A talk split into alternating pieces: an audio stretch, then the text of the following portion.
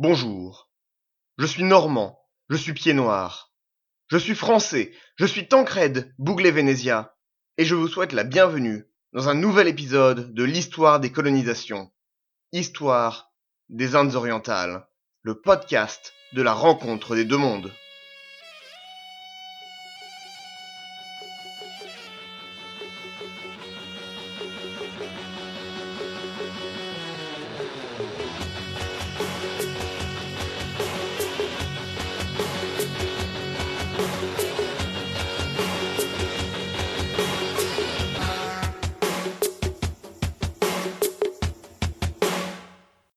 Bonjour et bienvenue dans le onzième épisode de la deuxième saison du podcast. Aujourd'hui, nous concluons notre série en sept épisodes sur les jésuites. Nous verrons aujourd'hui ce qui se passe dans la deuxième année du séjour de François Xavier, des suites de la mission au Japon, et nous verrons rapidement tout ce que ça nous a appris. Avant de commencer, je vous rappelle que vous pouvez vous abonner au podcast sur SoundCloud, WordPress, iTunes, mais aussi sur vos applis podcast sur vos tablettes et téléphones Apple. De très bonnes apps existent pour Android comme Stitcher ou Podcast Addict qui est très simple d'utilisation. Vous abonner vous permettra de ne jamais louper un épisode et de pouvoir les écouter hors ligne. À l'oreillette, on me dit aussi que le flux RSS sur les applis Apple de dernière génération remarche. Donc, tout le monde peut les écouter sans problème. Nous avions donc quitté François Xavier en 1550, à Kagoshima, au sud du Japon, après une première année très fructueuse, trop fructueuse même. Après l'avoir accueilli avec les honneurs, le daimyo, le seigneur local, lui avait en effet accordé la liberté religieuse, à lui et à ses sujets. François Xavier pouvait donc prêcher, et les gens pouvaient se convertir s'ils le voulaient. C'était un moyen pas cher de s'attirer les bonnes grâces des Portugais et de ramener plus de commerce. Ce qu'il n'avait pas prévu, c'est que les jésuites aient autant de succès. De la famille du daimyo aux paysans, un nombre assez important de japonais se convertirent. Pas par la force, pas par chantage, mais parce que François Xavier et ses acolytes, notamment le marchand japonais Anjiro, baptisé Paul de la Sainte Foi, avaient adapté l'évangile et avaient créé un catéchisme en japonais qu'ils avaient ensuite transcrit dans l'alphabet roman pour que François Xavier puisse prêcher en japonais. Certes, sans une compréhension très avancée du langage. Pour cela, il y avait Anjiro et un ou deux des frères jésuites qui avaient commencé à l'apprendre. Au bout d'un an, les moines bouddhistes, la principale religion japonaise, s'en inquiètent et vont faire pression sur le daimyo pour faire interdire le christianisme. On pourrait évidemment hasarder encore une fois qu'il s'agit d'une question d'équilibre politique, les bouddhistes ne voulant pas de concurrents. Néanmoins, vu qu'il n'y avait que quelques centaines de convertis, et que François Xavier passait le plus clair de son temps à les traiter d'idolâtres, sodomites et pédophiles, dans ses sermons, on comprend qu'ils aient pu être vexés. Les jésuites devaient donc partir en toute hâte, car tous ceux qui se convertissaient au christianisme allaient être punis de mort. Laissant Anjiro derrière, pour prendre soin des convertis existants, il repartait vers la destination initiale, Kyoto, siège de l'empereur. Un objectif, le convertir et utiliser son prestige pour que tous se convertissent à sa suite. Remarquons que le daimyo ne les chasse pas comme des malpropres. Il leur affrète même un navire qui les emmènera à Hirado, une autre ville du Japon. Une des motivations de François Xavier quand il partit au Japon fut de s'extraire de la machine portugaise de l'Estado do India et de faire des vraies conversions. Pas des conversions d'intérêt commercial, pas des conversions parce que les gens ont peur des canons portugais, mais des vraies conversions de peur, de conviction. C'est pourquoi il eut des sentiments assez confus quand, arrivant à Hirado, une flotte portugaise fit tirer une salve en son honneur. Il s'agissait juste d'une flotte commerciale, mais comme on l'a vu, et c'est d'ailleurs la clé de leur succès et de leur décadence, chez les Portugais, militaire et commercial se confondent largement. nous ne serons pas surpris quand le daimyo de Hirado les accueillera chaleureusement et que bientôt les conversions affluèrent. C'est d'ailleurs là que se convertirent Koteda Yasumasa, premier samouraï catholique, et Kimura, dont le fils sera le premier prêtre martyr au Japon. Ce qui est intéressant en histoire est souvent de voir le décalage entre les faits et leur perception, d'aller au-delà de la date pour y retrouver l'humain. François Xavier est assez fier, un peu orgueilleux, et surtout, il avait tout plaqué pour faire le pari du Japon, loin de la machine portugaise comme on le disait. Voyons ce qu'il dit à ses collègues de cet épisode. Dans une autre ville où nous sommes passés, le prince nous a accueillis de la manière la plus favorable. En quelques jours que nous y sommes demeurés, nous avons converti à Jésus-Christ environ cent personnes. Aucun de nous ne possédait la langue japonaise, et néanmoins, par la lecture publique de notre volume à moitié japonais, et par le peu de paroles que nous adressions au peuple, nous en attirâmes un grand nombre à la fois de Jésus-Christ. Remarquons que, en le lisant, on ne saurait jamais que les Portugais étaient aussi présents dans la ville, et encore moins qu'ils l'avaient salué avec une salve d'honneur des batteries de canon, symbole guerrier s'il en est. Le voyage continue. François Xavier veut arriver au nord, à Kyoto, pour convertir l'empereur. Au moins, obtenir une autorisation formelle de convertir les daimyo. Les bronzes objectent quand on tente de convertir le peuple Qu'importe. Convertissons les daimyo, il n'y aura plus de résistance dans cette société féodale. Une étape avant, Yamaguchi, avec une anecdote assez marrante. Encore une fois, voyons ce que François Xavier nous en dit dans ses lettres qu'il envoyait à ses supérieurs. Il, le Seigneur, nous demanda d'où nous étions venus, et pourquoi nous étions descendus au Japon. Nous lui répondîmes que nous étions des Européens, envoyés dans ce pays pour prêcher la loi de Dieu, et que personne, s'il n'adorait dans la vérité et dans la sainteté Dieu et son Fils Jésus-Christ, Rédempteur et Sauveur de tous les peuples, ne pouvait être assuré de son salut. Alors, le prince nous invita à lui exposer la loi de Dieu et nous lui lûmes la plus grande partie de notre livre. Il écouta toute cette lecture qui dura plus d'une heure, avec une extrême attention, et nous permit de nous retirer. Tout paraît assez idyllique, n'est-ce pas? Et pourtant, ce qu'il ne nous dit pas, c'est que ça ne s'est pas vraiment fini ainsi. Le daimyo les invita effectivement et tout se passa bien. François Xavier put lui expliquer la doctrine pendant une heure, avant d'aborder le thème du péché de chair, en particulier le péché de sodomie, sur lequel François-Xavier insista particulièrement, assurant le Seigneur que seuls les êtres les plus sauvages s'y adonnaient et que l'enfer attendait les sodomites. Malheureusement, il connaissait mal le public et le Seigneur, apparemment un amateur de la chose, eut un geste sec et les chassa aussitôt de son palais. François Xavier, craignant même pour sa vie. Effectivement, quand on le lit, on n'a pas effectivement cette impression. Nous cacherait-il des choses? Ce serait dommage quand même, mais rappelons qu'il explique tout ça à ses supérieurs et collègues. L'être humain ne change pas trop au travers des siècles. Il va prêcher dans la rue un certain temps, se faisant inviter dans les maisons des nobles pour des explications particulières.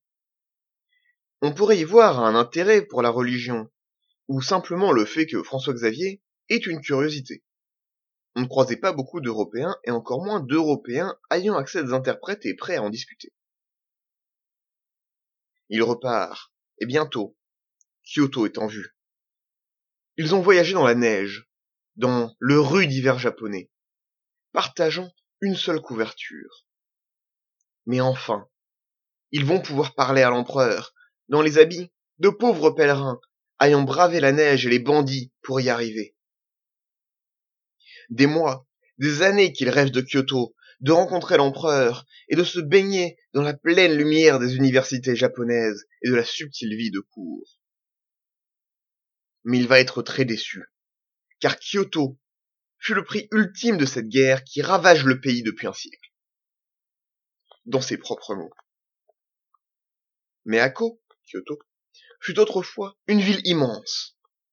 Aujourd'hui, le fléau continuel des guerres l'a ruinée et toute dévastée. On dit qu'autrefois elle renfermait 180 000 maisons, et je le crois sans peine, car l'enceinte des murs est celle d'une ville bien plus considérable que la ville actuelle. Quelle déception Mais au moins, il y est, et l'empereur aussi. Tout n'est pas perdu.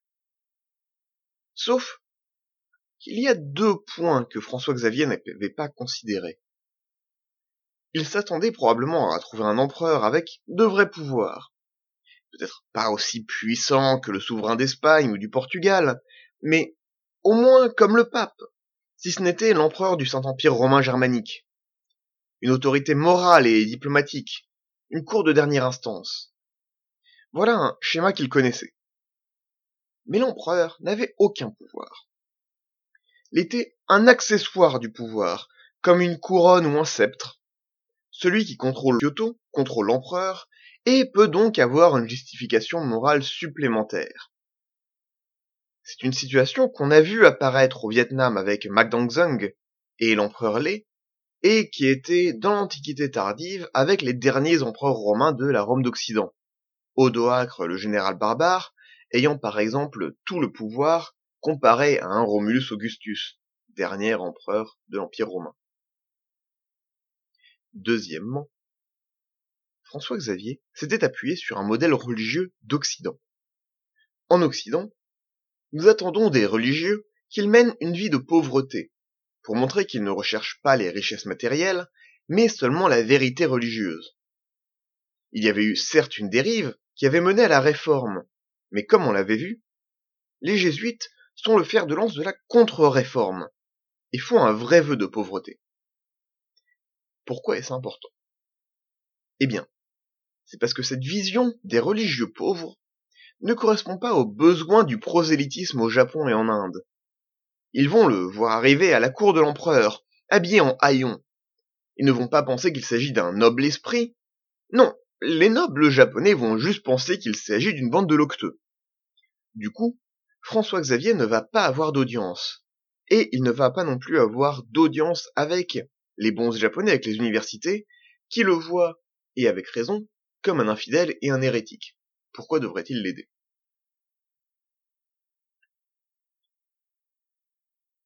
Ce problème du vêtement, avec ses problèmes de traduction, vont mener à un des grands combats théologiques. On appelle cette partie du débat la soie contre le coton.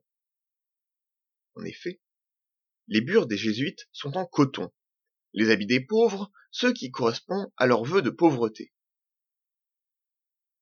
Mais pour arriver à quoi que ce soit, le coton étant au Japon l'habit uniquement des très pauvres, il faudrait qu'il s'habille de soie, comme les officiels des cours sino-japonaises et comme toute personne ayant un minimum de moyens. Mais ce serait briser leur vœu de pauvreté et faire preuve de vanité. Problème, problème. Mais on l'a vu les jésuites sont des pragmatiques. Ils sont prêts à adapter la doctrine et leurs mœurs tant que cela ne touche pas au fondement de la religion. Tout le reste n'est qu'apparat et peut être modifié pour les besoins locaux. François Xavier commence donc à en avoir assez. Il a tout tenté.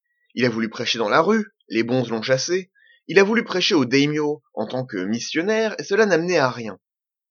Il a voulu voir l'empereur et on l'a pris pour un pouilleux. Il va changer de tactique. Si on ne peut pas s'appuyer sur état central, on s'appuiera sur le niveau d'en dessous, celui des daimyo. Mais on ne va pas tenter de les convertir simplement par la raison. Il y avait eu de bons débuts avec cette approche, mais il fallait quelque chose de plus agressif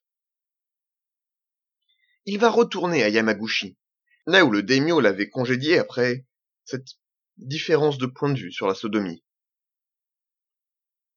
Mais cette fois, il y va avec plus de moyens, plus de pauvres missionnaires. Il y va dans sa qualité d'ambassadeur de l'Estado da India, habillés en brocart de soie fait sur mesure à Irado avec l'aumône des marchands portugais, les bras chargés de riches cadeaux offerts par l'Estado de India. Bien suffisant pour faire oublier l'insulte bien accidentelle. À la cour du daimyo de Yamaguchi, Ushi Yoshitaka, l'approche sera aussi un peu différente. Les gens venaient le voir dans sa maison et l'interroger, pas tant sur la doctrine que sur la science. En effet, la science européenne est alors en avance sur la japonaise, notamment sur l'astronomie, et la cour du daimyo est époustouflée. Elle est aussi époustouflée par un des cadeaux qui font partie du grand chargement de la part de l'Estado de. Une horloge mécanique. Et cela, les Japonais ne l'avaient jamais vu. Notons que c'est aussi comme ça que Matteo Ricci va avoir une place de choix dans la cour impériale chinoise. C'est comme ça, avec la soie, la science et les horloges, qu'il va acquérir le respect des nobles, dont il a besoin pour ne pas se faire chasser. Mais il a un problème. Malgré tous ses efforts, il n'y a aucune conversion. Il y avait un intérêt certain, mais rien de décisif. Comme quoi, les canons portugais et la perspective du commerce font ouvrir à la porte, mais on ne les laisse pas entrer complètement. Mais un événement mineur va changer la donne. Un des frères jésuites, Fernandez, prêchait dans la rue, ainsi qu'il le faisait pour attirer les foules et provoquer des débats. Mais ces débats étaient souvent agités. Les jésuites étaient après tout des hérétiques, des infidèles. Même si la religion n'occupait pas la même place qu'en Europe ou dans le Dar al-Islam, c'était tout de même quelque chose de fondamental dans les identités. Fernandez prêchait donc, et tout à coup, on lui cracha dessus. Le crachat l'atteignit en plein visage, preuve que la personne était quand même assez proche. Mais Fernandez essuya simplement le crachat et continua à prêcher. Cette sérénité, ce contrôle de soi qui fut décisif.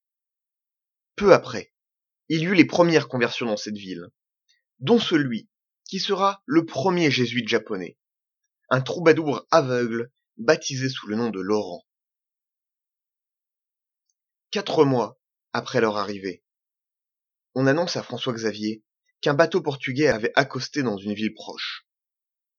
Il avait vu le potentiel de ce pays, les esprits prêts, si ce n'était à la conversion, au moins à une vraie discussion, à un débat ce potentiel pour avoir des conversions de la raison et du cœur, pas simplement par calcul politique comme les Paravas, lui plaisait. Il avait été professeur à Paris après tout. Le débat était sa vie. Mais il ne pouvait pas tout faire tout seul. Il avait besoin de renforts. Il devait repartir à Cochin. Il y arriva après un long voyage, et récapitula ses aventures pour le reste de l'ordre il se rendit compte d'une chose. Si les Japonais aimaient la raison et le débat, le commerce et les technologies portugaises, il y avait une chose qui les respectait encore plus. L'empereur de Chine. La clé culturelle du Japon, comme celle du Vietnam à la même époque, était à la cour de l'empereur. Leur écriture venait de Chine, leur religion venait de Chine, leur classique littéraire venait de Chine. Convaincre l'empereur de Chine, c'était convaincre le Japon, le Vietnam, la Corée, tout un monde frileux aux occidentaux. Mais il n'y arrivera jamais. Sur le chemin vers la Chine, vers Pékin, il sera abandonné par les marins et soldats portugais sur une île au large de Canton en août 1522. Abandonné de tous, malade, ayant seulement à ses côtés un frère jésuite et deux serviteurs, un Indien et un Chinois, il mourra le 3 décembre 1552. Son corps repose aujourd'hui à Goa. Il sera canonisé 70 ans seulement plus tard, en 1622. Ainsi se conclut notre série sur les premiers jésuites en Asie. une aventure monumentale, d'un bout à l'autre du monde, une expression de l'extension européenne dans ce XVIe siècle, qui reforge le monde en un grand ensemble unifié.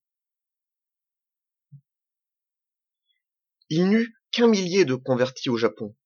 C'est peu, mais c'est déjà tellement quand on le replace dans ce grand ensemble. Tandis qu'en Inde, à la même époque, on tentait de ramener de force les chrétiens thomasiens dans le giron de l'Église catholique et sous l'autorité de Rome, François Xavier faisait un effort de dialogue. Oui, il apportait la culture catholique aux Japonais, mais il apportait aussi la culture japonaise à la chrétienté. Cet homme, animé d'une volonté sans pareille, allant au front à Aden, bravant les pirates Woku dans la mer de Chine et les éléments dans l'hiver japonais, allait élaborer la matrice de la rencontre des deux mondes et marquer la voie pour des générations de missionnaires et d'ethnologues. Les jésuites, avec leurs lettres extraordinaires, le bulletin annuel, allaient faire découvrir les Indes à l'Europe, d'une façon bien plus profonde que les marchands d'épices de porcelaine. D'autres hommes allaient le suivre. Ricci en Chine, Valignano au Japon, et Alexandre de Rhodes au Vietnam. Des hommes intelligents et passionnés, fervents, mais pas fanatiques. Il y a un adage, comme quoi la chrétienté serait arrivée par les canons, et l'islam par le commerce. À travers François Xavier, on voit que cet adage est incorrect, mais que ce sont des hommes comme vous et moi qui ont forgé cette histoire, avec sagesse et compassion. Je vous remercie d'avoir suivi cette série de sept épisodes qui, je l'espère, vous a tenu en haleine depuis mars dernier. Nous allons enfin pouvoir changer de sujet avec, je l'espère, un ou deux entretiens avec de très estimés professeurs.